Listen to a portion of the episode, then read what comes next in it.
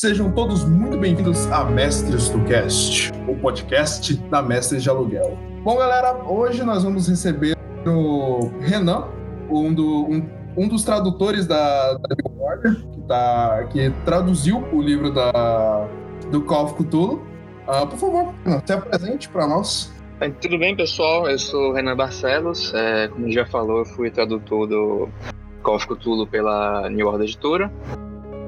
E também eu cheguei a traduzir, a trabalhar nos livros da Lenda dos Cinco Anéis, da quarta edição que foi lançado pela New Order também. Trabalhei no Inimigos do Império como revisor e no é, Império de Esmeralda como editor. Olha só. Bom, vamos começar o nosso, o nosso papo de hoje com, com o Renan, mas primeiro vamos fazer o, o nosso jabazinho, né? Nosso jabazinho maravilhoso. Uh, galera, caso vocês não, não conheçam, a galera da, da live não, não saiba, todo esse episódio que, que está sendo transmitido ao vivo vai ser, é, vai ser montado como um episódio do nosso podcast, o Mestres do Cast, em todos os agregadores de áudio, e principalmente no, no Spotify. Temos anos de conteúdo lá para você apreciar, principalmente nessa quarentena, para você maratonar com a gente. E eu espero que vocês, que vocês gostem. Bom, muito bem, galera. Vamos, vamos começar o nosso, o nosso papo de hoje com, com o Renan. Renan, eu queria saber de você. Como que você entrou nesse mundo do RPG? Rapaz, uh, eu comecei a jogar RPG bem cedo, porque meu primo mais velho, que era o Daniel, ele jogava. E aí a gente, eu, tipo, tava com 6, 7 anos, não lembro direito a idade, mas é, era entre 6 e 8 anos. E aí eu vi aqueles livros lá de, de RPG né, no quarto dele livros de RPG são bem chamativos, né? Tinha as revistas de Tormenta na época, tava saindo a Dragão Brasil e as primeiras edições de Tormenta, então tinha aquela capa lá que era o Paladino na frente, assim, assim umas coisas bem de fantasia medieval, tinha uns livros também de vampiro, lobisomem, que assim só de olhar era bastante atrativo para uma criança que olhava assim e queria saber, pô, o que é isso aqui? E aí um dia, eu não lembro como foi exatamente, eu acho que deu na cabeça dele. Ele chegou para eu e meu primo, que era um ano mais velho, o, o irmão dele, Davi, e ah, vou mostrar RPG aqui para vocês. E aí ele mestrou pra gente uma aventurazinha de GURPS. Hum. É, eu não foi até um, eu não lembro como foi esse processo, mas a gente conseguiu fazer a ficha. Eu e meu primo lá com 7, 8 anos. Ele foi o Daniel foi ajudando, claro. E a gente jogou uma one shot de GURPS ambientado no cenário de Tormenta. Eu não lembro exatamente o que foi que teve, os eventos que aconteceram. Eu lembro que é, a gente. A ideia da aventura é que a gente estava atrás do Troyer First e ele estava numa montanha de neve, era um lance desse, não estava seguindo diretamente o cenário, só pegando os elementos. E a gente tinha que subir nessa montanha. É, meu primo deu uma flechada num cara lá que era aliado, tentou fazer um remédio usando neve, matou o cara. Eu não lembro muitos detalhes, mas eu sei que eu me diverti bastante. E a partir daí, foi logo, logo em seguida, a Dragon Brasil lançou a adaptação de Pokémon. E na época, era Pokémon tava febre entre, as crianças, né? E aí, disso, eu comecei a jogar RPG de Pokémon, comecei a jogar RPG de Dragon Ball Z. E aos poucos fui para outros, outras coisas. É, fiquei bastante tempo afastado do, quando de RPG, quando eu fiz uns 12 anos. E só continuei lendo o livro, tinha lido já o livro do Vampira Máscara, era para maiores de 18, mas eu já tinha o livro. Né? É isso na... embaixo é, dos panos. Acho que muita, muita gente deve ter passado por isso. Não, eu pedi para meus pais comprar, eles compraram, não viram a nota de rodapé, dizendo que era para maiores de 18. É, eu lia bastante coisa de RPG, tanto pela Dragão Brasil, quanto por livro de RPG que eu acabava comprando, algumas coisas de internet mesmo que eu também achava. Só que fiquei um tempão sem ter amigo RPG. Então, é, foi meio que um vazio assim durante a minha adolescência. E só lá por volta dos 16, 17 anos que eu fui jogar D&D. Eu já sabia bastante D&D, mas eu fui jogar depois de um tempão. E aí quando eu entrei na faculdade, com 18, que eu realmente consegui encontrar um grupo fixo, que a gente foi testou vários sistemas e tudo mais. E assim, durante boa parte da. Ah, do... Ficava mais no, nos livros. É, a maior parte do meu tempo com RPG, acho que hoje em dia já tá metade metade. Foi mais um. Eu era mais um RPGista teórico do que o RPGista que de fato jogava. Mas isso já, já, já mudou. Já... É, porque eu não tinha assim tanta gente para jogar. Às vezes jogava, chamava algum amigo para jogar, jogava uma ou duas sessões. Mas era aquele negócio bem que o pessoal tava curioso, mas não tava tão afim de jogar. E aí demorou um pouquinho para conseguir um grupo fixo mesmo. Olha só. E como e quando quando você começou a perceber que que essa esse tempo que você passou, como você disse na faculdade, com uma turma fixa jogando, quando que isso começou a virar um trabalho para você? Então, em questão de trabalho, Uh, eu acho que a semente veio até antes do, de chegar na faculdade, porque é o seguinte: a Maria do Carmo Zanini, quando ela estava na Devir, é, logo antes da Devir parar de lançar RPG, se eu não me engano, isso depois já, já tinha saído Crônicas das Trevas, Vampiro Hacking, Lobisomem Destituídos e tudo mais, ela começou a fazer um meio que um, é, um não exatamente um programa, é por exemplo um programa que era tipo, ó, vamos tentar formar, ajudar a formar tradutores de RPG.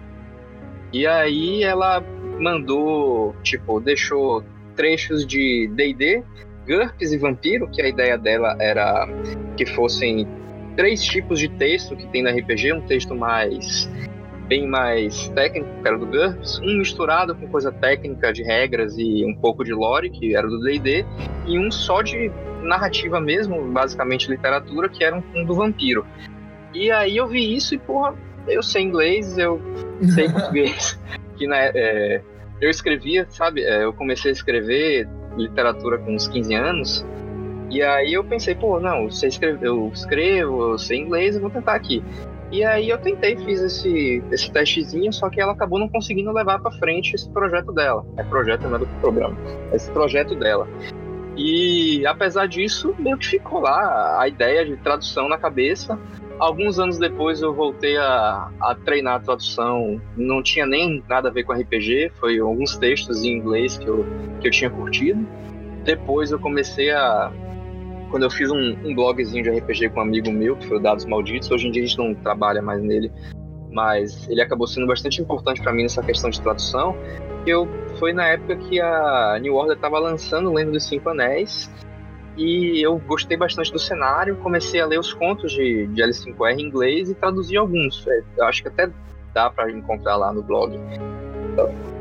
E enquanto isso, paralelo a isso, eu entrei pro grupo dos do Reduto Bucaneiro, que fazia tradução de material do é, Iron Kingdoms.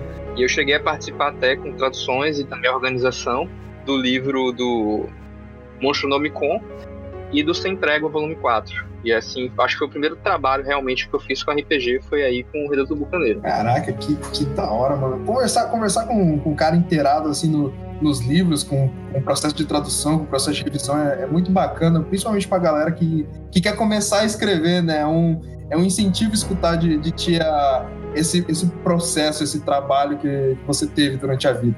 É, realmente foi um processo, assim, começa aos poucos, é, e foi meio que. Eu acho que eu fui, digamos, beneficiado de certa forma, porque foi logo no período em que as editoras estavam começando a lançar material. A New Order já tinha lançado o Yggdrasil, mas ainda não tinha. É, ainda estava começando o caminho dela até o momento em que ela está hoje em dia, com vários RPGs condecorados lançados. Então eu peguei esse início, quando eles lançaram a L5A, L5A que eu ajudei na, na revisão do, do Inimigos do Império e aí, logo em seguida, eles me passaram a oportunidade de, de editar o livro do Império, Império de Esmeralda. Então, assim, isso foi antes deles pegarem Cthulhu, foi antes de pegarem Pathfinder. Então, de certa forma, como eu disse, foi o momento certo, digamos assim, que eu comecei a entrar na parada. E foi muito. E esse lance de L5, do L5R foi muito interessante para mim também, porque é, a partir disso, como eu era fã da L5R e trabalhei no livro do RPG, quando saiu a, a quinta edição e que deu um reboot na lore, eu comecei a fazer uma wiki brasileira do da lore do L5R quinta edição. E aí, tipo, eu não tenho certeza porque eu não parei para pesquisar outras wikis brasileiras, mas ela tá hoje em dia com 2.100 verbetes, então acho que ela possivelmente pode ser a maior wiki de RPG daqui do Brasil, mas não tenho certeza. Sei que ela tá bem grande, já trabalho nela há bastante tempo. E como você, você mesmo mencionou, hoje a gente vai falar de Chuchulo, tio Cláudio. Vamos falar do meu, do meu sistema favorito de, de RPG atualmente. eu sou fanático por esse sistema, eu sou fanático em escrever histórias que envolvem o horror cósmico, craft, ler quadrinhos sobre, é, é, é uma inspiração muito grande para mim. Uh, vamos hoje falar sobre o chamado Cthulhu, sétima edição, né, como está na, no nosso, na nossa tela a, a ficha. E vamos começar como todo, todo RPG começa, né? Na, vamos começar montando a ficha no nosso audiocurso de RPG.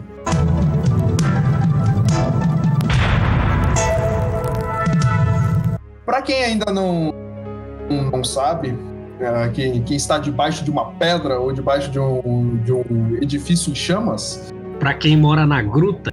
Para quem mora na gruta, o nosso podcast Mestres do Cast tem um episódio especial que envolve Call of Cthulhu, que assim, humildemente fui eu que mestrei, então a propaganda é muito válida. Mas, mas uh, tá muito legal. A gente fez um trabalho muito grande de sonorização, uh, de construção da história. Chamamos os, os, nossos padrinhos, os nossos queridos padrinhos, para participar. Inclusive, Christian Gross, que está assistindo a gente, que, que disse olá pra gente. Olá, Christian, meu querido.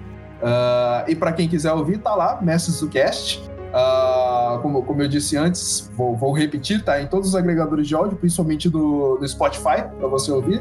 Temos vários, vários conteúdos, e um deles, o, a mesa de of Cthulhu. Bom, uh, vamos. Oh, nosso querido Erli tá aqui também. Tá, tá, tá, fazendo o um management do, do rolê. Sim, eu falei em inglês, desculpa, eu esqueci a palavra em português. e ele me disse aqui para falar um pouquinho sobre, sobre o sistema de apadrinhamento. Mas o que, é isso, mano? Como que eu posso dizer? O que, que é o sistema de apadrinhamento? Ah, é claro, você pode ajudar a gente, você pode ajudar mestres a, a evoluir como conteúdo, apadrinhando a gente no, no Padrim, né? Só procurar como Mestres do Cash lá no Padrim, ou no PicPay.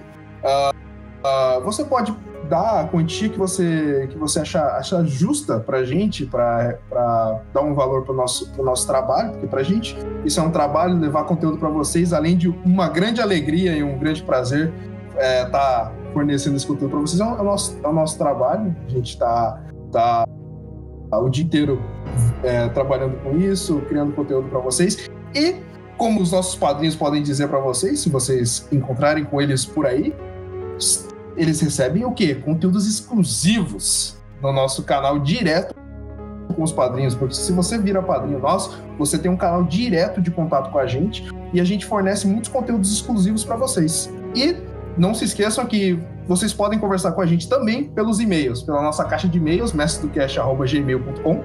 Só manda lá um e-mail para a gente, conversar com a gente, falar sobre algum episódio que você gostou, falar sobre alguma sugestão de episódio que você quer, uh, mandar uma história, porque agora nós temos os, o Contos da Fogueira, que a gente pega histórias do, dos ouvintes e, e lê elas, seja um capítulo de um livro, seja uma história de uma mesa. Fiquem à vontade de mandar e-mails para a gente e conversar com a gente. Vamos enriquecer a nossa comunidade RPGística. Adoro falar essa palavra. PicPay.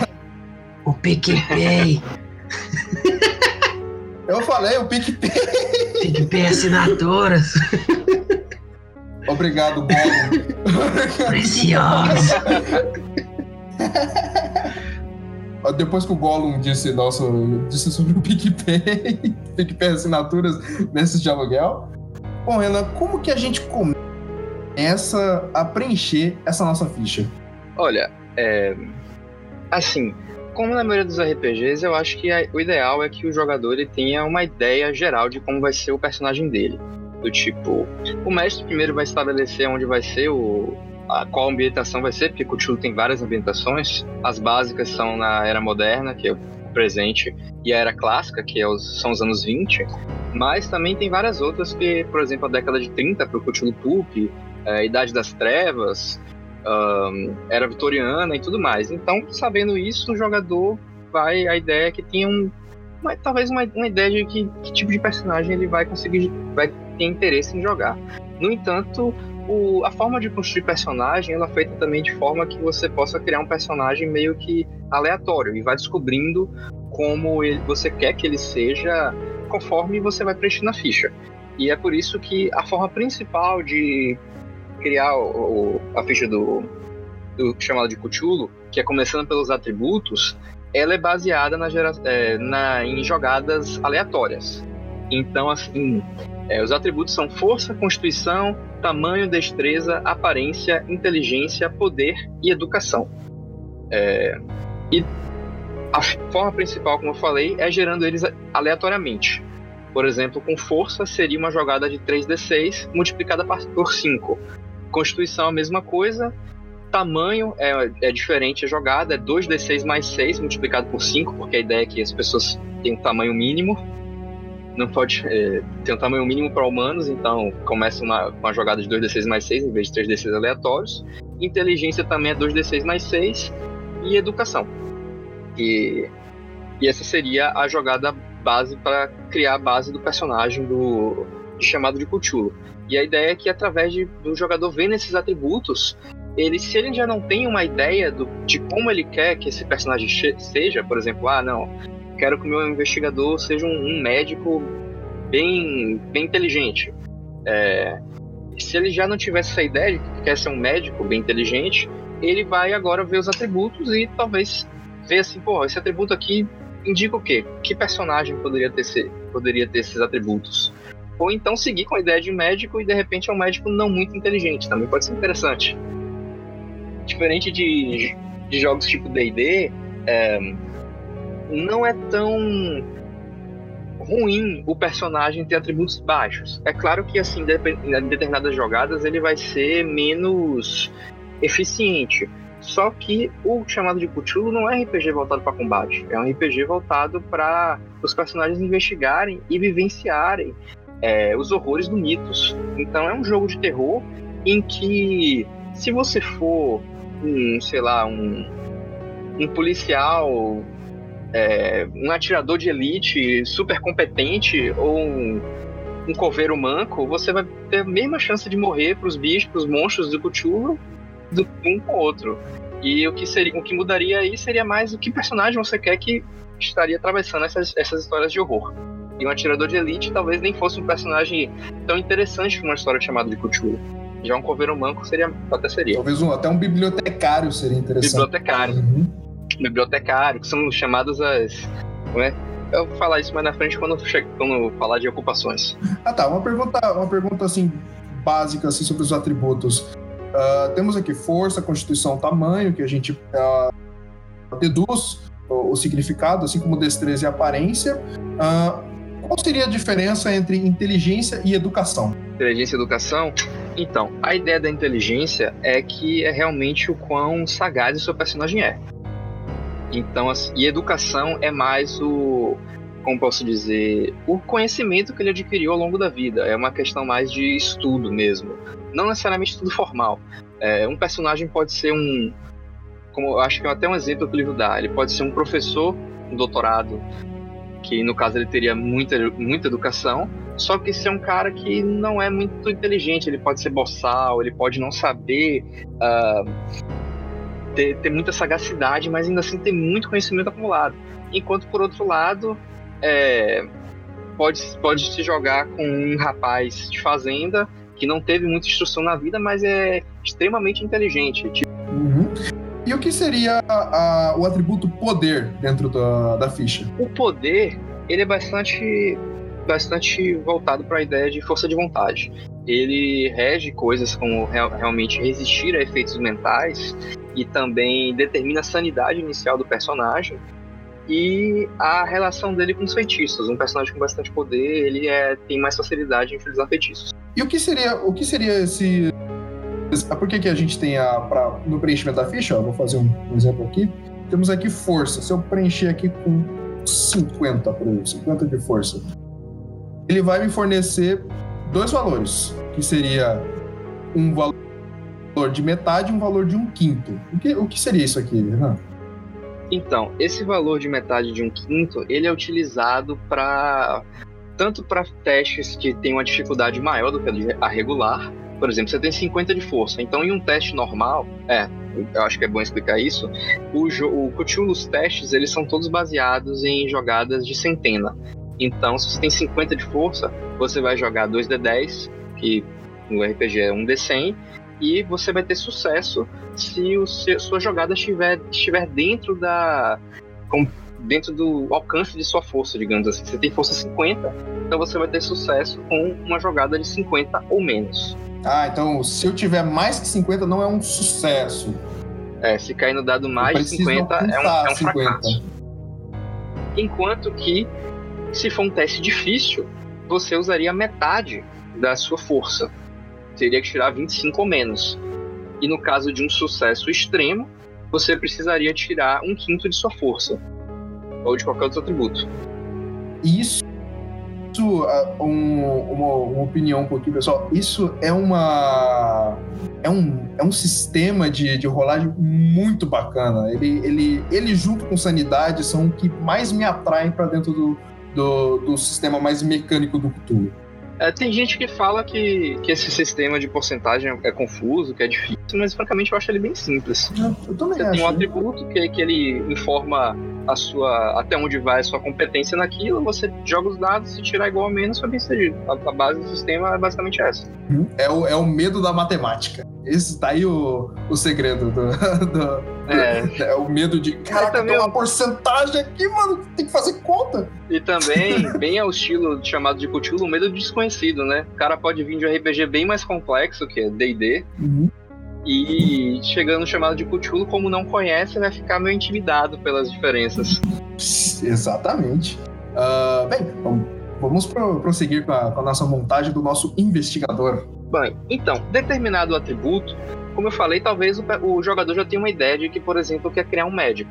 Mas depois de jogar os atributos, é que ele vai determinar realmente o que se chama de a ocupação do personagem a ocupação do personagem é simplificando a profissão dele. E não é exatamente uma classe como tem em outros jogos, mas é uma forma de você estar iniciando seu personagem, porque se você está construindo um personagem e você sabe o que, que ele faz da vida dele, o que ele faz da vida dele cotidianamente, você vai ter uma série de informações sobre é, quais são os conhecimentos que esse personagem tem. Então, a ocupação serve literalmente para isso. Ela vai definir quais são as suas perícias iniciais. Que o chamado de Cthulhu é um jogo bastante voltado para perícias. Aí no, no quadro da ficha dá para ver perícias do investigador e tem uma série de uh, competências que os, os personagens vão saber, como, por exemplo, antropologia, armas de fogo, arqueologia, entre outros.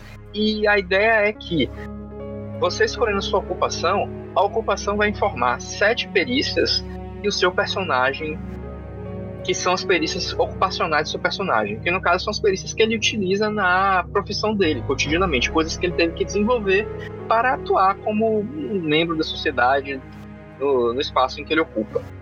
É, um exemplo, seguindo o exemplo aí que você falou do bibliotecário, uhum. O o livro básico ele fornece uma série de ocupações. Não é uma lista muito exaustiva, que na verdade é uma lista bem assim, bem completa mesmo. Ela está no, no manual do investigador, mas ele fornece algumas ocupações para dar esse, para dar o início. E assim, a ideia da ocupação é que não seja uma coisa muito fixa. É, ela é composta basicamente por sete perícias, que são as perícias ocupacionais, uma faixa de nível de crédito, que eu vou explicar depois, e informa a quantidade de perícias, de pontos de perícia que o cara vai ter, que é baseado nos atributos. Aí eu vou começar falando do bibliotecário e aí eu vou seguindo depois para falar desses outros elementos. Então, digamos que o personagem é um bibliotecário, que inclusive é uma ocupação que ela é considerada Lovecraftiana. O jogo, chamado de Cthulhu, ela, ele marca é, algumas ocupações que são mais de acordo com os tipos de personagens, de protagonistas que o Lovecraft escreveu nos contos dele. Então, o Lovecraft tem mais de um personagem bibliotecário, tem mais de um personagem que é antiquário, tem personagens que são professores, escritores ou diletantes, enquanto que outras profissões, outras ocupações, elas podem ser, são bem alinhadas com a ideia de chamada de Cthulhu, como por exemplo um detetive particular, já que é um jogo de investigação, ou um advogado, já que envolve coisas semelhantes de tipo tá verificando é, questões legais, processos que aconteceram no passado e tudo mais, então também casa bastante com a ideia de jogo de investigação, mas que não chegaram a ser utilizados nos contos de Lovecraft. Então, o bibliotecário seria uma ocupação Lovecraftiana. Isso não traz diferença nenhuma para o jogo em si, é só uma informação colocar. O bibliotecário ele recebe as seguintes perícias como perícias ocupacionais, que seriam contabilidade, língua nativa, outra língua, usar bibliotecas, que é uma perícia muito importante, e quatro outras perícias quaisquer como habilidades, especialidades pessoais ou tópicos de leitura especializados. É basicamente você tem umas perícias básicas e então escolhe outras quatro como as perícias que você quer que seu personagem tenha como perícias ocupacionais. E realmente é bem aberto assim. A ocupação ela só informa é, você, por exemplo, se não tem uma ocupação no nível básico e você está interessado, como por exemplo, como eu falei, coveiro, que não tem aqui, você, você pode chegar para o mestre, não, quero ser um coveiro. O mestre vai dizer, beleza, é, que perícias aí você acha que um coveiro vai ter? E aí o jogador escolhe quais seriam as perícias ocupacionais de um coveiro. Basicamente isso.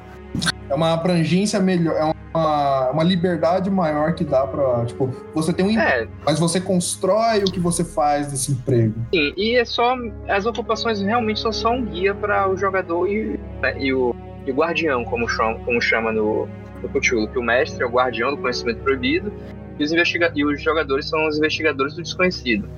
E a ideia das ocupações é só dar esse início para o jogador saber, ó, não, meu personagem é bibliotecário, o que, que um bibliotecário sabe? Sabe essas coisas aqui. Mas ele pode até jogar com um bibliotecário e resolver, não, eu quero ter um bibliotecário, mas eu não quero ter língua nativa e nem outra língua, não, porque meu bibliotecário, é, não sei, ele é um cara de que trabalha na biblioteca, mas nem gosta tanto assim, não gosta de ler. Uhum. Ele só sabe onde estão os livros localizados. Aí o mestre pode dizer, beleza, ó, escolhe duas outras perícias aí para ser suas perícias ocupacionais e explica aí como é que seu personagem veio a a utilizar elas, a saber elas. Uhum, perfeito. Uh, existem outras perícias além das ocupacionais? Existem sim, que seriam as perícias de interesse pessoal. Vou chegar nelas daqui a pouquinho. É, porque assim, a, dentro da ocupação, além dessas perícias que eu mencionei, que são as perícias que estão aqui, tem também uma perícia meio que especial, que é o nível de crédito. Toda ocupação, ela determina ou o jogador com o guardião combina uma faixa de nível de crédito. O que esse nível de crédito? É tanto os recursos monetários que o jogador tem, quanto, de certa forma, a influência social dele. Então, o bibliotecário, a base da profissão do bibliotecário, o jogo sugere de 9 a 35 de nível de crédito, porque não é um cara assim com muita. É, muito, muito dinheiro, da profissão dele, nem tanto status na, sociedade, porque é uma profissão que não, não ganha os holofotes. Já, por exemplo, se for um advogado, o nível de crédito pode ser de 30 a 80, a, a sugestão. Enquanto que um criminoso pode ser de 5, que é um, um, cara, um ladrão de rua, até 65, que seria já um chefe de máfia, coisa do tipo. Uhum. E aí, tendo essas, essas perícias, é, determinando as perícias ocupacionais e sabendo a faixa do, do, nível de crédito, o jogador vai determinar quantos pontos ele vai ter disponível para gastar nessas perícias ocupacionais.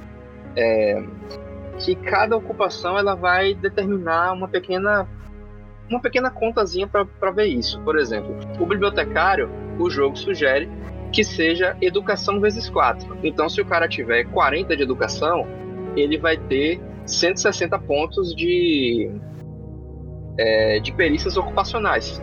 Então ele vai ter marcado as perícias ocupacionais dele e vai distribuir esses 160 pontos da forma que quiser entre as perícias ocupacionais. Se quiser, pode deixar uma em zero mesmo, uhum. não colocar ponto nenhum.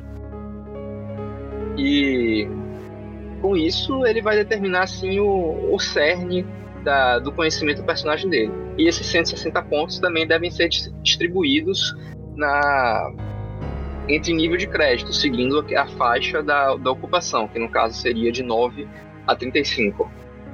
Agora, uma coisa para se ter em mente é que deve, o pessoal deve estar tá vendo aí na ficha, a, na ficha vai ter o nome da perícia e do lado dela um valor em porcentagem é, um valor em porcentagem. Esse valor em porcentagem tá, que está fixo aí é a chance básica, porque a ideia é o seguinte: é, mesmo que você não tenha a perícia, por exemplo, é, usar bibliotecas, você, seu personagem, todo mundo sabe usar uma biblioteca, sabe entrar na biblioteca e procurar um livro.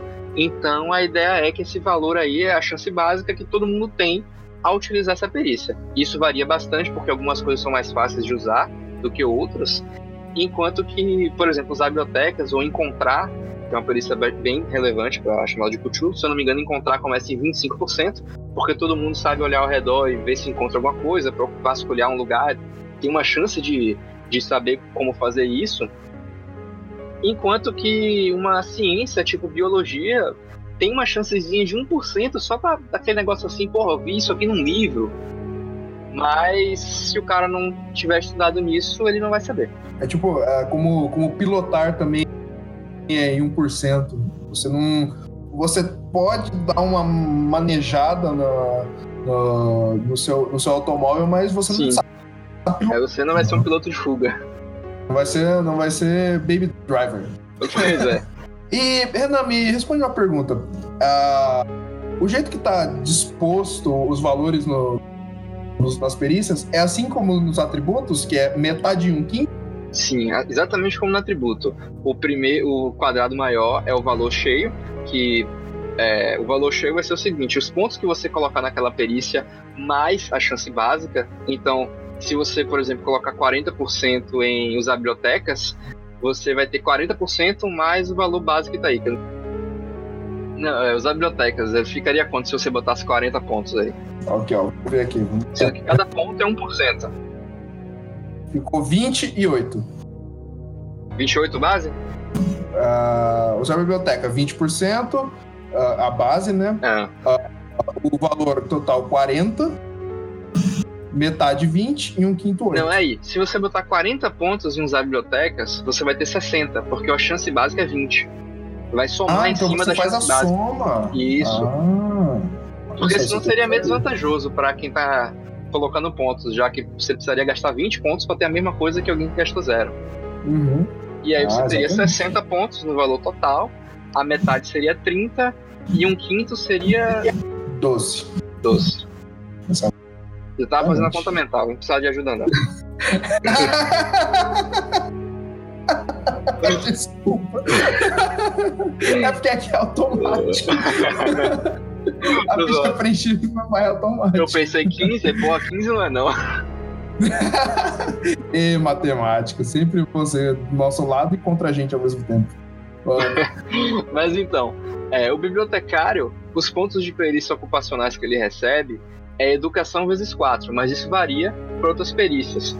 Porque, por exemplo, se o cara fosse um andarilho, que é basicamente uma pessoa que não tem trabalho, não exatamente um mendigo, mas uma pessoa que fica vagando procurando trabalhos em, em bicos, em ferrovias, trabalhos bem pontuais enquanto vai vagando de cidade em cidade, não faz tanto sentido a base do- das perícias deles serem educação. Na verdade, assim, educação costuma ser sempre um fator a se considerar. Então, algumas perícias que não são tão voltadas para a ideia de que um aprendizado formal é, usa educação vezes dois mais algum atributo vezes dois. No caso de andarilho, eles, o, o- a ocupação sugere educação vezes dois mais aparência vezes dois, porque é um cara bem apessoado, é, aprendeu várias coisas, sabe é, é, lidar com pessoas, então justificaria perícias interpessoais, por exemplo, tipo charme, intimidação, lado persuasão, ou destreza vezes dois, que o cara é uma coisa física assim, tá? ele aprendeu é, a escalar, a, a lutar e tudo mais. Então tem essa, essa diferença. Enquanto que perícias tipo bibliotecário usa cheio a educação, andarilho usaria metade educação, metade outra, e outras, outras ocupações também seguem esse esquema. uhum. Até para os. Mandei. Seria mais ou menos assim então que a gente monta as perícias do nosso, do nosso investigador. É, a base delas, aí seriam as perícias ocupacionais, porque depois vão vir as perícias de interesses pessoais. Ah. Que a ideia é o seguinte: você tem, o seu personagem tem a sua base de perícias, o conhecimento deles, a- as coisas que ele a- a- desenvolveu e aprendeu a fazer, que são baseadas na, na, na ocupação dele, que é o que ele faz cotidianamente. No entanto, vem, veriam depois as perícias de interesses pessoais. Essas perícias de interesses pessoais, elas são baseadas na inteligência do personagem. O jogador pegaria o atributo de inteligência e multiplica por 2. Multiplicando por 2, ele consegue o, a quantidade de, de pontos de perícias de interesses pessoais que ele tem. Pontos de interesses pessoais, para resumir. E aí cê- você chegou a colocar a inteligência do seu personagem aí? Aqui, eu coloquei 70, ele é um cara sábio. Sabe? Sábio, É, sabe. sábio Bem esperto, sagaz.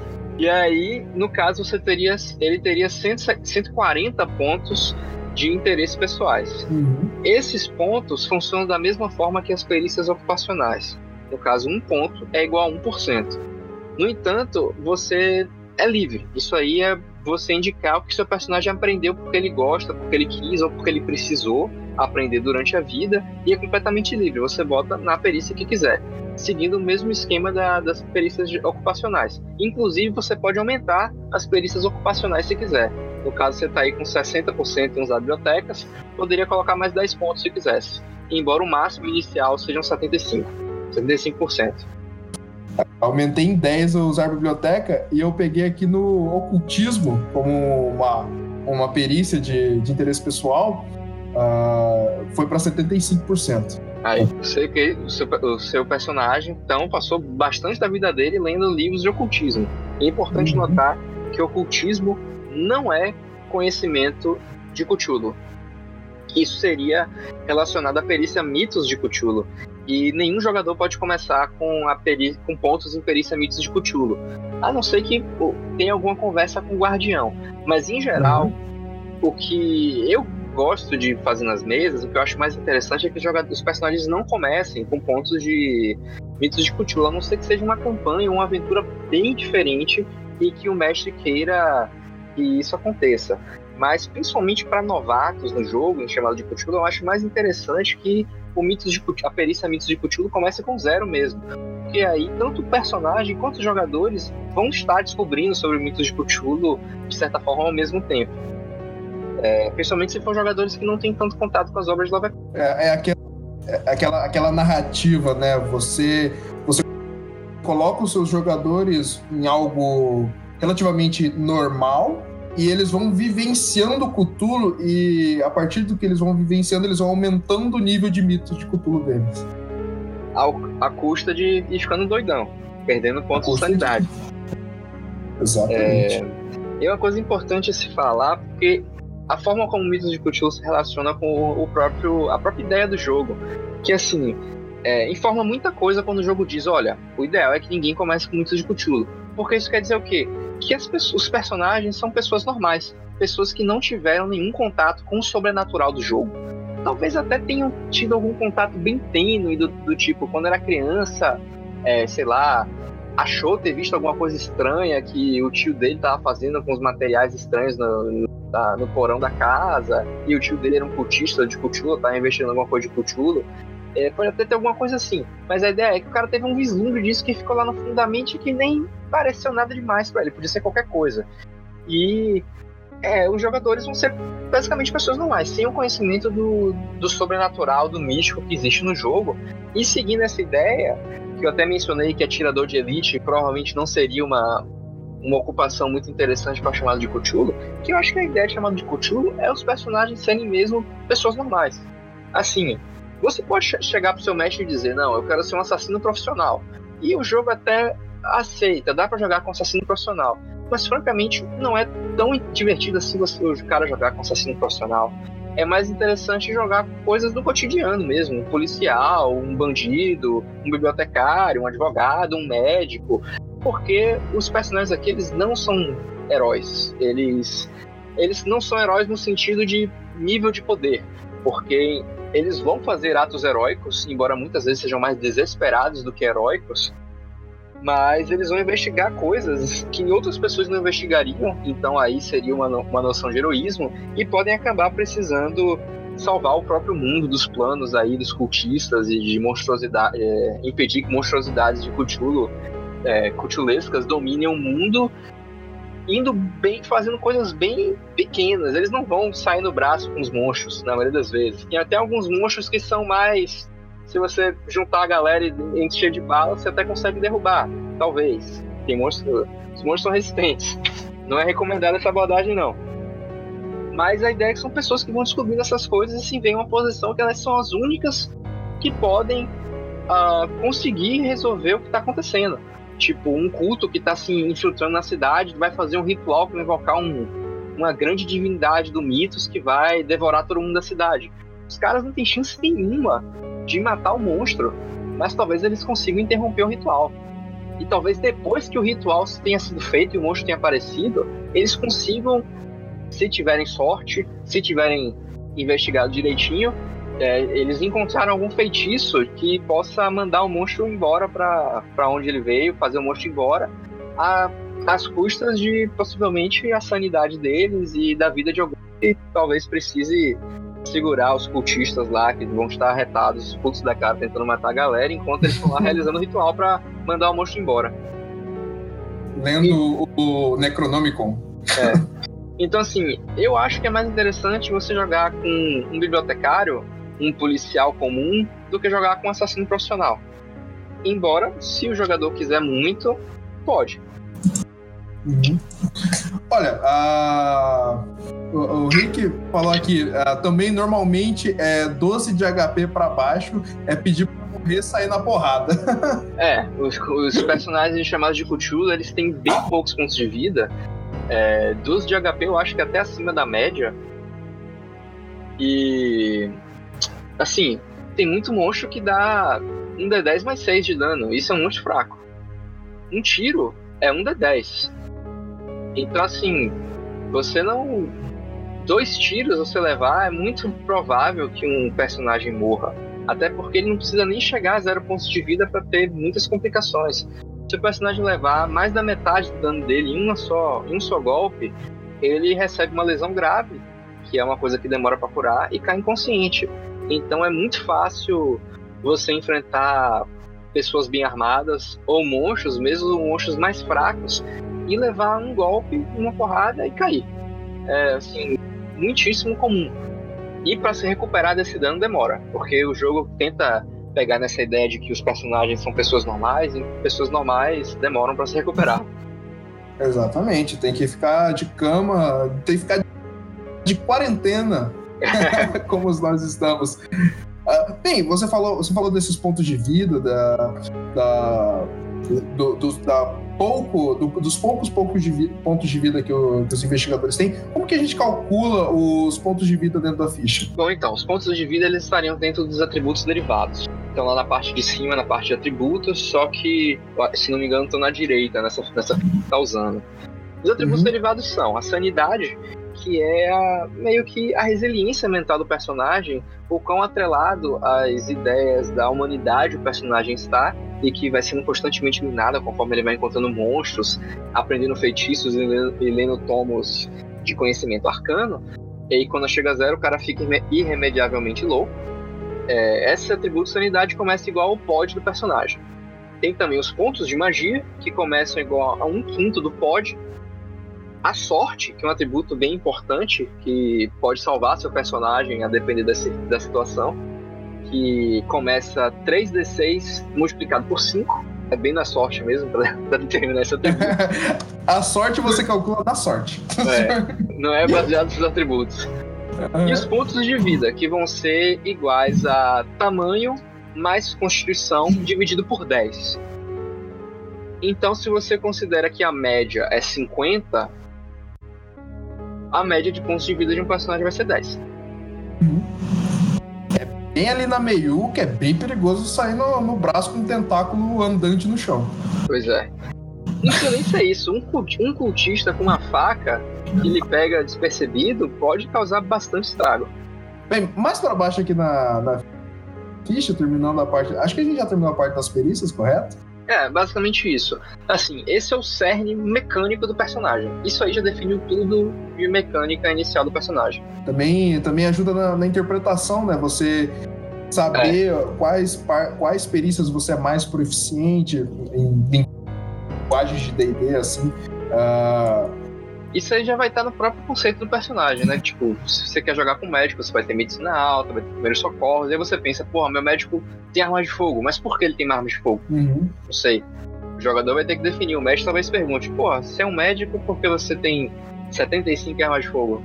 Aí o jogador, ah, é, meu médico foi veterano da Primeira Guerra Mundial. Pronto, se ele estiver jogando na, na era clássica de 1920 Sim, ele... Ele foi um veterano. e foi um dos maiores soldados, então, porque ter 75% é bastante coisa. Porra, ele treina escondido atrás do, do hospital, né? ele saiu da Primeira Guerra já treinando pra Segunda. Já treinando pra Segunda. Seguindo nosso, a nossa ficha, assim como você apresentou pra gente, os cálculos de sanidade, os cálculos de magia, os cálculos de sorte, queria que você me desse, é, desse pra gente um parâmetro grande, principalmente sobre sanidade, que é que é, que é, um sistema intrínseco no, no, no Call of Cthulhu que permite ao, aos jogador, ao jogador e ao, ao investigador e ao guardião uma gama muito alta de interpretação. Sim, a ideia de sanidade ela é bastante atrelada às histórias de Lovecraft, né? Porque o Lovecraft lidava muito mais do que com ameaças físicas, ameaças à sanidade do personagem.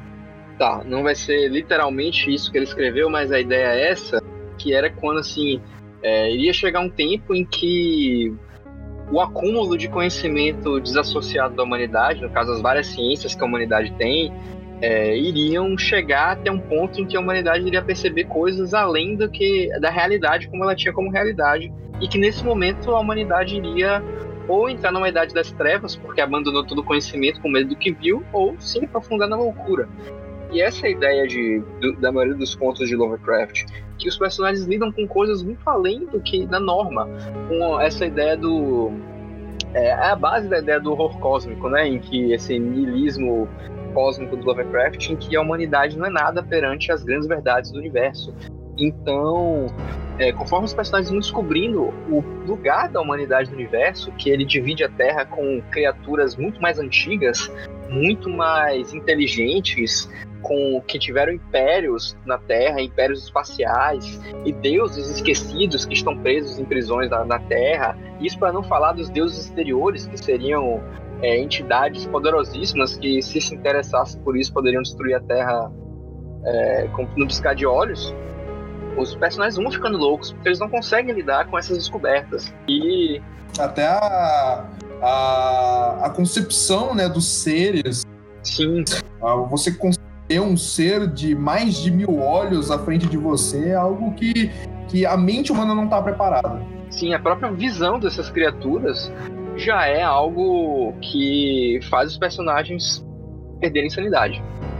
É, inclusive, tem mais de um conto de chamado de Cthulhu, que, chamado de Cthulhu não, de Lovecraft, que o personagem fica louco só de ver uma criatura. A música de Eric Zan, não, a música de Eric Zan não tem criatura, é o, o retrato de Pikman, se não me tem isso. E uma sombra nas trevas, se não me engano. Além do próprio Dagon, que o cara já fica louco por um tempo depois que testemunha lá o Dagon. E isso tudo, essa ideia da, dessa, dessas descobertas da humanidade que vão que as pessoas não estão preparadas e que leva elas à loucura, é retratada no jogo pela ideia de sanidade. Então todo personagem vai ter uma sanidade inicial que é um valor que vai variar. Tipo, você definiu sua sanidade inicial e não importa mais. Você vai perder, você vai ganhar e você pode esquecer com quanto você começou. E essa sanidade, ela tem um limite máximo, que é limitado pelo seu mitos de Cthulhu, pela perícia mitos de Cthulhu que começa em zero. Então, assim, uh, se você aprendeu muita coisa de mitos de Cthulhu e chegou a 30% de mitos de Cthulhu, o que é bastante, porque é realmente uma perícia que demora para subir, você vai ter um máximo de 70% de, de 70 de sanidade. Você não pode passar de 70 de sanidade. Porque os conhecimentos que você tem dessa do mito de Cthulhu, que apesar do Cthulhu não ser o, o, a criatura mais grandiosa ou mais forte ou até mais importante da mitologia de Lovecraft, ela é a mais famosa, aí por isso que, que acabou pegando o nome Mitos de Cthulhu. É, você, o personagem tem um limite para como ele pode se firmar no, no, conhecimento da humanidade e na própria estabilidade mental dele, porque aquelas, aqueles conhecimentos que a humanidade não deveria possuir estão muito entranhados na cabeça dele. Então, a sanidade máxima é limitada pelo mito de Cthulhu. Eu acho que essa é a primeira coisa, assim, de essa relação do, da sanidade do personagem em relação às coisas de Cthulhu que o, o personagem vai, vai encontrando. Mas a outra é que se o seu personagem chegar a zero, ele fica irremediavelmente insano. Ele vai para um é colocado num sanatório, fica louco e começa a correr por aí até ser capturado, e basicamente o jogador perde o personagem, então tem volta. É o, é o segundo jeito de morrer. Você tem o jeito de morrer pontos de vida e o jeito É. de, de morrer no jogo com a sanidade. O personagem até pode ser útil na história, porque os jogadores podem, não sei, ter que visitar o personagem no, no sanatório porque tem alguma coisa que ele descobriu meio- à loucura dele. O, joga, o, o guardião pode colocar isso pra acontecer, até pro, pro, mas pro próprio jogador ver o personagem dele faz, é, sendo útil de alguma Ou- forma depois, né? Mas em geral, o Ou personagem até perdeu. mesmo o Perdeu o processo né, de, de enlouquecimento do personagem tá presente na história.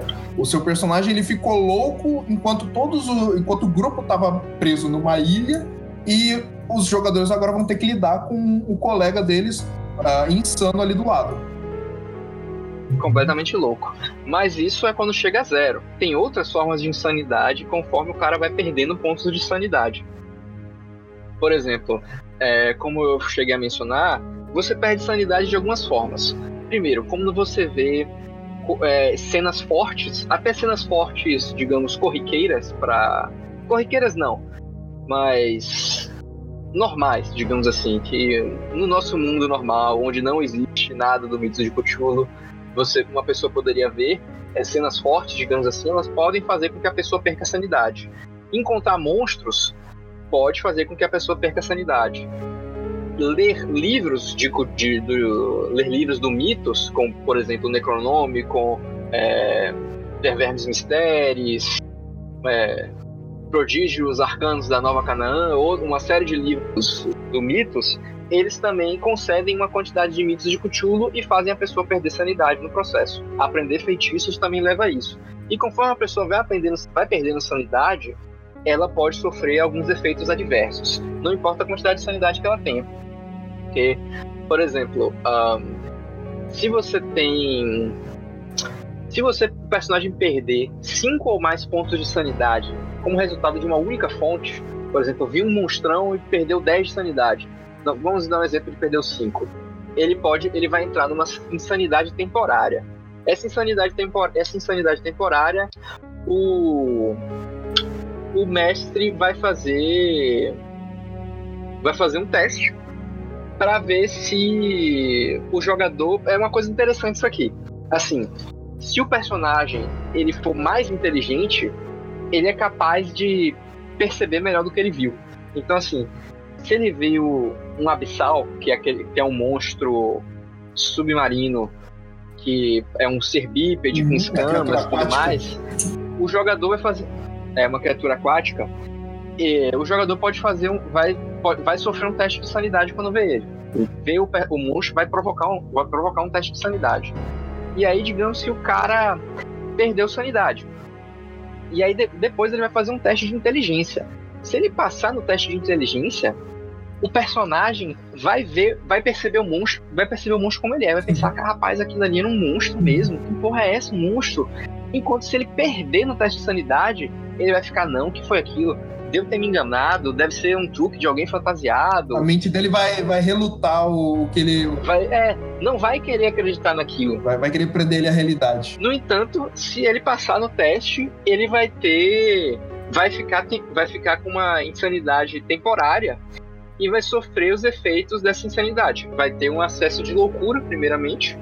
E esse acesso de loucura, ele pode ser de dois, duas formas. Pode ser em tempo real ou pode ser resumido. Em tempo real é quando o personagem está com outros jogadores. No caso, ele pode ficar é, babuciante sem conseguir falar, parado num canto sem conseguir se mexer, digamos assim. É um, é um efeito de um, de um acesso de loucura deles. Enquanto que se. E os jogadores estariam lá jogando, o personagem estaria lá parado sem conseguir se fazer nada. Enquanto se fosse um resumo, que é outro, outro tipo de acesso de loucura, que é quando o personagem está sozinho, o mestre avançaria algumas horas, jogaria um D10 para dizer quantas horas durou, e diria: Olha, você acorda, é, já é de noite, você não sabe que horas são, você acorda sem seus sapatos, todos os seus pertences estão espalhados no meio de um milharal, você não sabe como chegou lá, mas você vê que sua mão tá cheia de suas mãos estão cheias de sangue e você não sabe o que aconteceu. Então o mestre vai dizer assim, ó, aconteceu alguma coisa com você que você não sabe o que foi. E aí o jogador, é claro, teria que ir descobrindo isso.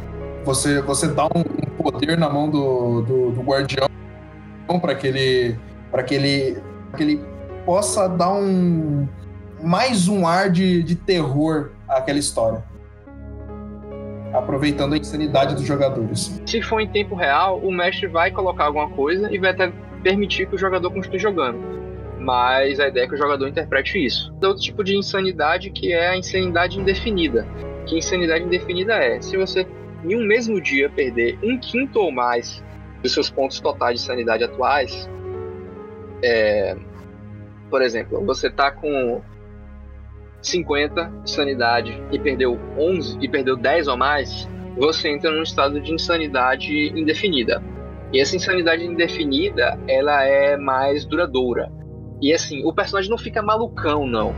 Ele fica bem vulnerável a essas ideias de. É, fica bastante vulnerável a, a tudo que ataque a sanidade dele. Então, ele, digamos que o jogador pode interpretar que o personagem adquiriu uma fobia, e são algumas das, das consequências que podem vir da, de adquirir insanidade, de, de a perda de sanidade, na verdade. O mestre pode, né, que o jogador adquirir uma fobia, adquirir uma mania, e o jogador, por exemplo, ficou com, sei lá, fobia de peixes, porque viu um, aquela criatura marinha lá. E durante a insanidade indefinida, o jogador vai interpretar que seu personagem está com versão a peixes, mas também não vai sair correndo quando vê um peixe. Só que nesse período de insanidade indefinida, se ele perder qualquer ponto de sanidade, ele vai ter um novo acesso de loucura. Então, se ele vê um novo abissal, mesmo que só perca um ponto de sanidade, ele vai ter um acesso de loucura. Se vê outra, outra criatura, vai ter acesso de loucura. E aí ele precisa realmente de um descanso, de passar algum tempo com é, um programa de ajuda psicológica, psiquiátrica, para se recuperar disso aí. Ou, ou pelo menos passar um tempo de molho para isso não acontecer de novo. Mas provavelmente ele vai ter que continuar investigando do jeito que for. É, como você mesmo disse, ele fica mais vulnerável, então ele fica, fica até mais covarde na, na história. E vai acabar que o próprio jogador vai interpretar ele dessa forma, porque sabe que qualquer coisa o personagem dele tá, não tá bem, tá meio que desequilibrado. Uh, e tem, tem a parada das, das, alucinações também, né? As alucinações são interessantes, porque quando o personagem ele tá nessa fase de insanidade definida, é, o mestre pode colocar alucinações para ele ter. Do tipo, ele vê um, um abissal andando na praia. E aí o mestre, não, você tá vendo um abissal andando na praia. Aí o jogador, caralho, é um abissal. Hum. Só que na verdade pode ser uma alucinação. E o jogador pode fazer um, um teste de exame da realidade para descobrir se aquilo de fato é um abissal mesmo ou é uma pessoa. O jogador vai ter que pedir esse exame. Se ele uhum. falhar, ele vai acreditar que aquilo é verdade. E vai sofrer um acesso de loucura. Isso é incrível dentro do sistema. É, uma, é o que me cativa dentro do, do sistema Cthulhu é, é, essa jogada com a, com a sanidade, essa brincadeira. Com você trabalhar com o seu jogador como se ele tivesse alucinações, como se ele estivesse catatônico no chão, como se ele tivesse endoidecido de vez sabe? É, são essas, essas, esses eventos que vão enriquecendo o, a história, principalmente na, na parte mais do terror. Temos mais alguma. Eu acho interessante de, de sanidade falar o seguinte: é, que são os exemplos de perda de sanidade. Como eu falei, coisas normais também fazem perder sanidade, por exemplo, encontrar de surpresa a carcaça de um animal mutilado pode levar à perda de, à perda de sanidade, que no caso seria uma perda de 0 barra 1d2. Esse 0 barra 1d2 é o seguinte, você faz um teste. Se o teste, se você passar no teste, você perde zero, ou seja, você pode até ficar com nojo, pode ficar é, surpreso, mas você não vai perder sanidade por causa daquele encontro. É, já vê um cadáver, é 0 barra 1d3, um cadáver humano horrivelmente mutilado já seria 1 barra 1 D4 mais 1, ou seja, você sempre vai perder sanidade por ver um cadáver humano completamente mutilado. Em comparação, ver o grande Cthulhu em toda a sua glória é 1 D10 barra 1 D100, então se a pessoa tiver azar, ela pode ficar completamente insana só de vislumbrar o Cthulhu. O cara tá lá com 70 de sanidade, 99 de sanidade de algum jeito, viu o Cthulhu, se der um azar, colou. É o, é o horror, é o horror more, né? o extremo do que você pode, do que a sua mente pode vivenciar. Não, pior que ainda tem bicho pior, tipo Azatote. Uh, bem, não. Acho que estamos, estamos chegando no, no finalzinho da, da ficha, que é a parte de combate. Então, é, essa parte aqui de combate, nesses quadrados maiores aí que, que tem na ficha, é bem simples. Vai ter três atributos, que é o dano extra, o corpo e o esquivar. Vou começar pelo esquivar, que é o mais simples. O esquivar, você vai pegar a sua perícia de esquivar e vai colocar aqui. Eles repetiram só para ficar mais fácil de você encontrar essa estatística que você vai usar em combate, não precisar consultar no meio da, das outras perícias. Então você repete aqui a sua perícia de esquivar, igualzinho tá na parte de perícias e pronto. Essa é a sua, seu, sua chance de, de esquiva. É, o dano extra é um atributo secundário que é utilizado quando você usa armas corpo a corpo toda pessoa vai ter, na verdade, toda, todo ser do, do, desse sistema chamado de Cthulhu vai ter o dano extra. E o dano extra vai ser baseado na força e no tamanho do personagem. Você basicamente vai fazer uma soma da, da força e do dano, da força e do tamanho e vai determinar tanto o valor do dano extra quanto o valor do corpo. Digamos que você, tá, você botou aí sua força seu, e seu tamanho? Ah, eu, acho que eu, eu acho que eu não coloquei a força e o tamanho. Eu coloquei só o ta... Ah, aqui, 50 e 30. 50 de força e 30 de tamanho. É, e 30 de tamanho? Botei muito pequeno, peraí. Não, só... Vou botar, botar 50, vou botar 50 e 50. Rapaz, meia bomba. Tá bom. Você é um cara de físico médio, um tamanho médio, e aí você faz essa soma da 100 e você consulta a tabela de dano extra e corpo, e aí 100 indica que você tem zero de dano Uau. extra. Que, o que significa? Quando você der uma marretada em alguém, você vai jogar o dano do, da marreta e não vai jogar mais nada, nenhum dano de bônus. Se seguisse o que você estava antes, que era força 50 tamanho 30, você teria menos 1 de dano extra. Ou seja, você jogaria o dano da marreta, que digamos seria um D10, e diminuiria por 1. Seria um D10 menos 1 seu dano corpo a corpo com a marreta. Já se você fosse um cara mais forte, seria um D10 mais 4, por exemplo, se a soma desse mais de 125. E assim por diante. No, em medidas humanas, o máximo que o cara vai chegar vai ser um bônus de dano extra de um D6, de mais um D6. No caso, jogar a marreta e jogar um D10 mais um D6. É claro que os monstros chamados de Cthulhu não são limitados pelas, pelos limites humanos. E vários monstros vão jogar assim: ah, não, o monstro vai lhe dar uma mordida um D6 de dano. Só que ele vai causar 10 D6 é. de dano extra. Ele é forte e é grande pra caralho. Enquanto que o corpo é. É, o corpo é uma medida abstrata para representar, como posso dizer, a massa do personagem. O quão forte ele é, o tamanho e o tamanho dele meio que gera essa ideia de massa do personagem.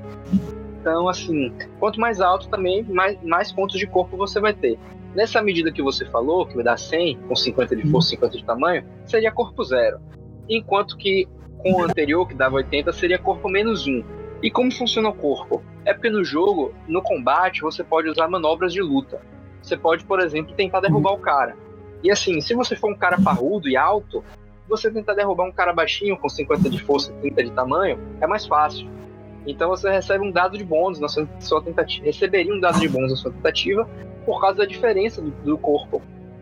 É, na verdade, receberia dois. Se fosse um cara realmente parrudo, com corpo 1, um, é, ele teria dois dados de bônus contra alguém com corpo menos um. E isso também indica é, as coisas que a pessoa consegue, consegue afetar. Porque assim, um cara com corpo, um cara realmente forte, um humano muito forte, tipo aquele a montanha lá do Sim. Game of Thrones, o cara teria corpo 2. Ele consegue, se duvidar, ele consegue derrubar um cavalo. Mas eu não conseguiria derrubar um cavalo. Mas também uma Kombi o cara não conseguiria é. derrubar. Já os monstros do Mitos, que podem ter corpo 5, 6, 10, isso é uma medida para o tipo de coisa que eles conseguiriam afetar também. É, um abissal, ele não conseguiria pegar um carro e arremessar, porque no fim das contas um abissal é bem mais forte que um humano normal, mas ele não é tão impossivelmente mais forte assim. Já se fosse é, uma cria de Shubnigurath, que é um bicho bem grande, com vários tentáculos, completamente alienígena, ele pode pegar um carro e tacar, tacar nos investigadores. Facilmente. Por isso é um jogo. É, eu acredito que é um jogo menos voltado para combate em si, mais na, na, na narrativa mais simples no, no, seu todo, ou no desespero total de algum investigador, e mais voltado é, essencialmente para a interpretação investigativa da, dos horrores cósmicos que estão envoltos naquele ambiente. Só que uma coisa interessante é que só funciona essa parte do interpretação da investigação porque a gente tem esse combate uhum. complicado. Uhum. Se o jogo não tivesse um combate bem elaborado, ou não tivesse combate, o jogador não ia ter essa sensação de tipo, porra, tô, tô enfrentando uma coisa aqui muito mais forte do que eu. E, assim, é, alguns anos atrás, antes mesmo de eu começar a trabalhar com, Chulo, com Cthulhu, quando eu lia a sexta edição, eu me perguntava do tipo, por que colocar as estatísticas de Cthulhu se efetivamente ele dá uma porrada Exatamente. e você morre? E a ideia é o seguinte, é para você, pô, é, o Thiago Rosa lá do RPG Notícias, ele me falou uma expressão que eu, que eu gostei muito para isso, só que eu esqueci qual foi. Mas basicamente a ideia é o seguinte: você tá vendo a ficha do Cthulhu, ele é um monstro palpável, é um monstro que você olha a ficha e sabe, porra, o mestre pode colocar isso aqui, e ele tem todos os valores necessários para colocar isso no jogo. Então, quando você vê que seu personagem tem força 50 e Cthulhu tem força, sei lá, 500 mais provavelmente, e dano extra de mais 10 D6, você vê a dimensão é, a dimensão do quão distante esses dois elementos estão, essas duas entidades estão um humano normal e um monstro hum. desse. De, um, de, uma forma que se você dissesse, ah não, Cthulhu é muito poderoso, então a gente não tem uma ficha para ele. Não traria essa ideia de, dessa grandeza. Exato, é para você, você mesmo conceber não só o seu, o seu personagem como você, o jogador, conceber tudo aquilo que você está vivenciando. Ah, você tentar ah, enquadrar na sua realidade toda aquele, aquela grandiosidade que está à sua frente.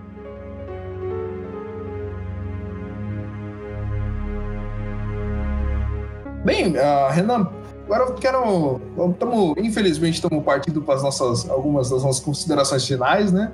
Depois de montar o nosso bibliotecário da, da, nossa ficha. Bom, galera, se, se tiverem. Que nem arma é, que tem. nem arma tem. Ele tem. O li, a arma dele é o cérebro. Olha, falei bonito. Uh, mas me fala como que um, um, jogador pode usar melhor o livro? Você que traduziu, que está inteirado de como qual é a estrutura do, do livro, é, como que ele pode usar melhor o livro e, e algumas dicas para aquele jogador que quer ingressar no, no chamado Cthulhu? Olha, a, a sugestão básica para um jogador que quer ingressar sobre de Lovecraft é ler um ou dois contos de Lovecraft para pegar assim a ideia do, do, do cenário, a essência do cenário. Afinal, é um jogo baseado em literatura e bastante acessível, né? Porque é, eu não sei se tradução em português tem livro na internet chamado de Cthulhu, mas em inglês é gratuito, os contos de, de Lovecraft. E tem vários livros lançados aí com, em diferentes traduções com essas obras de Lovecraft, com diferentes níveis de acessibilidade. Alguns são mais caros, alguns são mais baratos, mas assim, é, não é um material difícil de achar. Na verdade, é, é muitíssimo fácil de achar. E eu acho que assim, interessante para quem nunca tá pegou nada desse desse universo Lovecraft, principalmente um guardião novo, é ler essa é, alguns contos, uns dois ou três. O chamado de Cthulhu eu acho que é um muito um, um que é muito bom para começar. Embora se a pessoa quiser se dedicar mais, o meu preferido é o caso de Charles Dexter Ward. Eu acho que ele consegue trazer tudo que um, uma, uma um RPG chamado de Cthulhu traz, assim.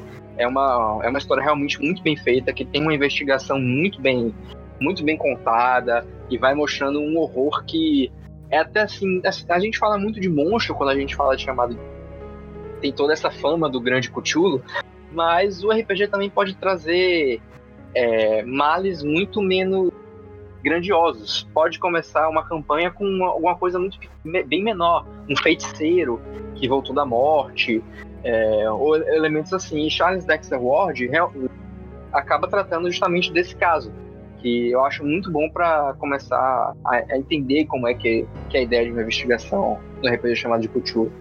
E partindo isso, partindo disso, é, o capítulo de Lovecraft e Mitos de Cthulhu, para quem tiver interesse, fala bastante sobre o, o autor e o seu legado, como foi que a sua obra foi se formando, os outros autores que contribuíram para essa ideia de é, para esse corpo que é o mitos de Cthulhu, que assim é, talvez vou falar para talvez eu não saiba, que Lovecraft escreveu as bases do, com os contos dele, mas muitos autores contribuíram depois.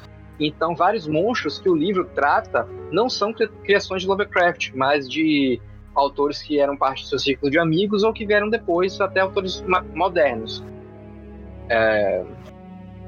Mas com isso, assim, eu acho que o livro ele é bem organizado no sentido de mostrar o que o jogador precisa, principalmente um jogador que está começando. Ele começa com a criação de investigadores, que é o capítulo 3, depois da introdução e, essa, e esses comentários sobre o próprio Lovecraft. E a partir disso você vai vendo tudo que, que cria um, que serve para criar um, um investigador, né? Que foi basicamente esse processo que a gente fez aqui. E a, seguindo isso, você vai ver o capítulo 4, perícias. Ele basicamente vai explicar o que cada perícia faz.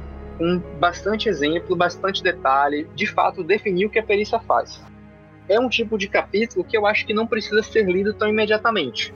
E um jogador que está querendo entender melhor o jogo vai ver a perícia pelos nomes, contabilidade, direito, usar bibliotecas, e vai ter uma ideia do que elas, do que elas querem dizer. É claro que para mestrar o jogo é importante estar tá, tá mais fixo na cabeça o que cada perícia faz exatamente, para que ela serve, embora os usos sejam bem abrangentes. E a partir daí seguir para o, o capítulo 5, que é o sistema de regras, que é um capítulo até bem pequeno, porque as regras principais de chamada de Cthulhu, elas são bem simples no fim das contas. A gente já praticamente falou tudo que tinha para falar das regras básicas, que é o teste de perícia, né? Que você tem um valor de perícia jogando, jogando os dados se for igual ou menor, você tem sucesso. Mas também o jogo utiliza que são os dados de bônus e dados de penalidade. Que é, se seu jogador tem alguma vantagem considerável naquele teste, você vai jogar dois dados você vai jogar dois dados de dezena e um de unidade. No caso, vai jogar três dados. Pegando o menor de dezena, já que menor significa melhor no, nesse sistema de porcentagem. Enquanto que um dado de penalidade seria o contrário. Você jogaria três dados e pegaria o maior dado de centena em vez do, do menor. E aí você teria uma. Seu personagem é, acabaria tendo mais dificuldade para realizar o teste. O dado de bônus se cancela com dado de penalidade. E é basicamente isso a base completa do sistema capítulo 5 regras vai trazer umas regras opcionais, como a regra de gasto de sorte, que eu, que eu curto bastante. E o próximo capítulo seria um capítulo que é importante também, que é o capítulo de combate. Ele vai informar como é a, como funciona o combate lá de Cthulhu, que não tem muito segredo além do que do sistema básico, né? Tipo, você vai ter a iniciativa, que é baseada na destreza do personagem. Assim como o ideia. Cada personagem. É, cada personagem vai ser. A iniciativa é literalmente a destreza do personagem. Você pega a destreza e, vai, e faz a. E vai fazendo. De, de, é, vai decrescendo para ver o, quem vai agir primeiro. Cada jogador vai ter um turno, uma, uma rodada, que nem outros RPGs normais. Se você quiser fazer um ataque, você vai fazer um teste de perícia normal. E se você acertar, você vai aplicar o dano no inimigo. Basicamente isso. Ah, e o inimigo pode tentar esquivar. É, hum. Só tem essa, essa um pouquinho mais de dificuldade no combate, que é o inimigo, você faz o teste para ver se acerta, e o inimigo pode, pode esquivar ou contra-atacar. Que aí esse teste vai definir se ele vai ser acertado e ou se ele vai conseguir se defender e ainda acertar você de volta. Que é que o, a diferença é que o esquiva, se empatar, ganha esquiva, e se e no contra-ataque, se empatar, quem ganha é o ataque. No caso, você tem que superar o cara para conseguir contra-atacar ele. Mas é um perigo a se considerar, porque alguns monstros podem tentar fazer isso. É. E, e a o... gente já viu que os monstros são perigosos. é. O capítulo de perseguições. Ele é interessante a perseguições. Eu curto, eu curto a forma como ele faz as perseguições nesse jogo, mas ele não é essencial para alguém que vai mestrar a primeira, primeira sessão. O capítulo de sanidade é imprescindível, é um capítulo muito importante, porque é o grande diferencial do chamado de Cthulhu, essa é a ideia de sanidade. O capítulo de magia, ele não. talvez não seja tão útil nas primeiras sessões. Já um capítulo muito importante é o capítulo de jogando chamado de Cthulhu, que ele vai de fato informar para o mestre todas as ideias de como. qual é a proposta do chamado de Cthulhu, como você fazer testes, não no sentido mecânico, mas qual o melhor momento para fazer testes, será que é interessante pedir teste para achar tal pista? E vai realmente tentar ensinar para a pessoa que está lendo a melhor forma de você de extrair o máximo desse jogo, criar uma história de terror que seja interessante para quem está para quem tá mestrando, que é o Guardião, quanto para os jogadores. Então, se duvidar, é, eu acho que a maioria dos jogadores, quando pega um sistema novo, ele quer ir direto para as regras, quer conhecer as, as, as diferenças das regras. Mas quem tiver uma paciência para estar lendo esse capítulo, esse capítulo primeiro, eu acho até bem interessante. Porque algumas concepções sobre os testes, ele só, ele só chega a falar nesse capítulo aqui, que é mais voltado para o mestre. O jogador não precisa tanto estar tá, tá lendo isso aí. Na verdade, é, eu acho que Chamado de Cthulhu é um jogo que, se o jogador não quiser ler, é até melhor. O mestre, se o mestre conseguir conseguir é, aprender as regras todinhas e conseguir passar para os jogadores, é até melhor que o jogador não leia, porque pode ter algumas surpresas, é, tanto mecânicas quanto quanto da, do conceito do, do, jogo, que eu acho que até mais, pode ser interessante o jogador ir descobrindo isso conforme vai jogando. Uhum, ele vai ele vai literalmente encarando o personagem de, de investigador. Vai investigando o próprio jogo. Sim. O mestre pode dar alguns alertas do tipo, olha, esse jogo aqui é bem letal, um jogo voltado para investigação. E aí criar um clima de investigação, mostrar que os personagens são pessoas normais e que os ferimentos são complicados. Aí quando aparecer um monstro, com sorte o jogador vai estar, porra não, aquele monstro ali pode ser bem perigoso.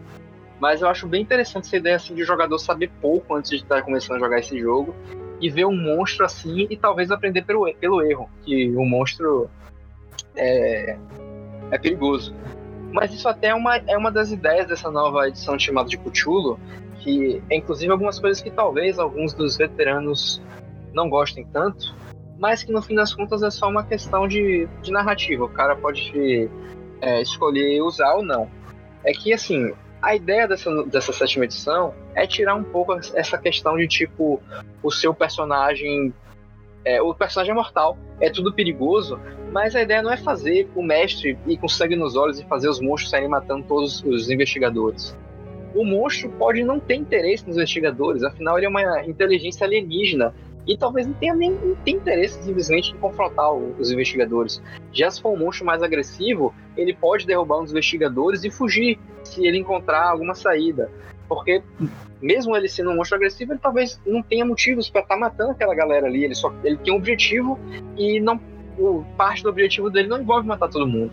E é até mais interessante um primeiro encontro com um monstro, um monstro derrubar um dos investigadores, talvez matando ou não, mas é, até se não matar, eu acho até mais interessante o cara ficar hospitalizado e o monstro ir embora, os jogadores conseguirem fugir, do que os jogadores terem um primeiro contato com o monstro e todo mundo morrer.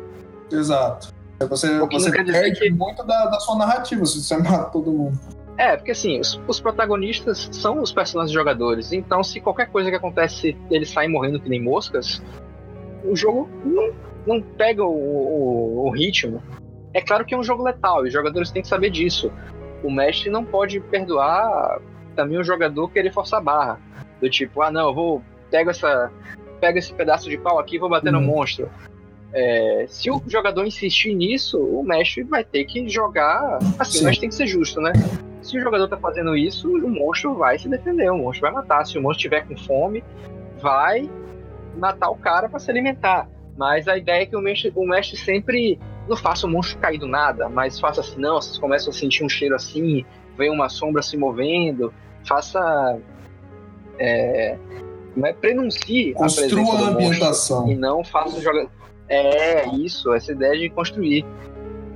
O, eu acho que interessante é sempre os jogadores estarem tendo vislumbres do monstro antes de verem o monstro completamente e terem a oportunidade de fazer alguma coisa contra ele. Ou de fugirem. É, porque assim você vai construindo tensão, você vai construindo a forma como os jogadores vão encarando a situação. E se você, você mostra que aquele monstro é perigoso, mesmo que os jogadores ainda não tenham tanta noção do quão letal o sistema é, eles vão saber que aquilo é um perigo grande. Assim, a gente constrói toda a narrativa e toda a ambientação de Chamado do Cthulhu. Uh, eu gostaria muito de agradecer do fundo do meu coração a presença de você, Renan, uh, no, nosso, no, nosso, no nosso audiocurso. Infelizmente, chegamos ao fim da, do nosso audiocurso, mas com muito conhecimento. Aprendemos a montar a ficha e aprendemos valiosas dicas diretamente do cara que traduziu o livro. Então é uma presença ilustre. Espero que a galera tenha curtido. Tomara. E se você perdeu alguma parte ou, ou, ou, ou quer ver depois, algum, alguma coisa assim, ou quer até saber mais, uh, esse conteúdo vai estar no nosso podcast, Mestres do Cast, disponível nos agregadores de áudio, principalmente Spotify, uh, junto com outros, com outros episódios de outros audiocursos que já gravamos em live. Uh, mas, deixa eu parar o jabá aqui. Continuar o meu, a minha rasgação de seda pro Renan, porque o... É, peraí, fazer um jabazinho também. Ó, tem um canal chamado Um Fracasso de Público, onde eu faço review de livro HQ em filme. Aí, se alguém quiser se inscrever lá, é um canal bem pequeno, tem 160 inscritos. Então, se alguém se inscrever, eu vou gostar bastante eu conhecia você só, só, de nome, por, por, ter, por eu ter lido os livros, né? Uh, e, e, pelo Erli, pela indicação do Manjuba tudo mais, um agradecimento enorme para o nosso querido Manjuba. Valeu aí, Manjuba, também por ter me indicado. E assim, uh, gostaria muito de agradecer você, Renan, pela sua presença, uma presença ilustre nosso podcast. Ah, que nada, cara. Eu que agradeço vocês pelo convite. Como você mesmo disse, mas eu gostaria que você, você repetisse, onde que a gente pode te encontrar, Renan? Olha, cara, eu tô basicamente no Facebook, é, procurando Renan Barcelos lá com dois L's, a pessoa me encontra, pode me adicionar, mandar mensagem, se tiver alguma dúvida, uma coisa assim, eu vou estar à disposição para responder. Eu também frequento os grupos chamado Raça de Cthulhu e o grupo chamado de Cthulhu, além de outros grupos de RPG. E é, eu tenho esse pequeno canal no YouTube, que é um fracasso de público, onde eu volto e meia tô postando coisa aí. Muito bem. Vou falar para vocês. Se vocês tiverem feedback, deem pra gente a, a sua opinião vale de muito para a gente, deixa a gente muito feliz que vocês interagem conosco. A nossa caixa de e-mails é sempre aberta para receber as críticas, os elogios, as sugestões, as histórias para a gente ler no Contos da Fogueira, principalmente histórias de cultura, se vocês tiverem, eu vou adorar ler com a minha voz maravilhosa. Lerei a, as histórias com muito carinho. Uh, só mandar lá, mestresdocast.gmail.com Agradeço imensamente a presença de todo mundo que acompanha a nossa live, de todo mundo que está ouvindo o nosso podcast. Uh, pessoal da live pode ouvir esse episódio no, no podcast. E pessoal do podcast, acompanhem o nosso Facebook e o nosso canal na Twitch, Mestres na Twitch. Né, Mestres, é só procurar por Mestres de Aluguel na Twitch, Mestres de Aluguel no Facebook, siga a gente, curta a nossa página. Uh, estamos sempre interagindo com, com, o nosso público, queremos sempre aumentar a nossa interação com a galera do RPG, queremos transformar essa comunidade em algo sólido e, e uníssono dentro do, desse mundo maravilhoso que nós vivemos, que é o mundo do RPG, o mundo da imaginação, o mundo da fantasia. É isso aí, pessoal. Agradeço imensamente a presença de todo mundo. Um forte abraço. Aqui, Matheus falando com vocês. Valeu. Falou!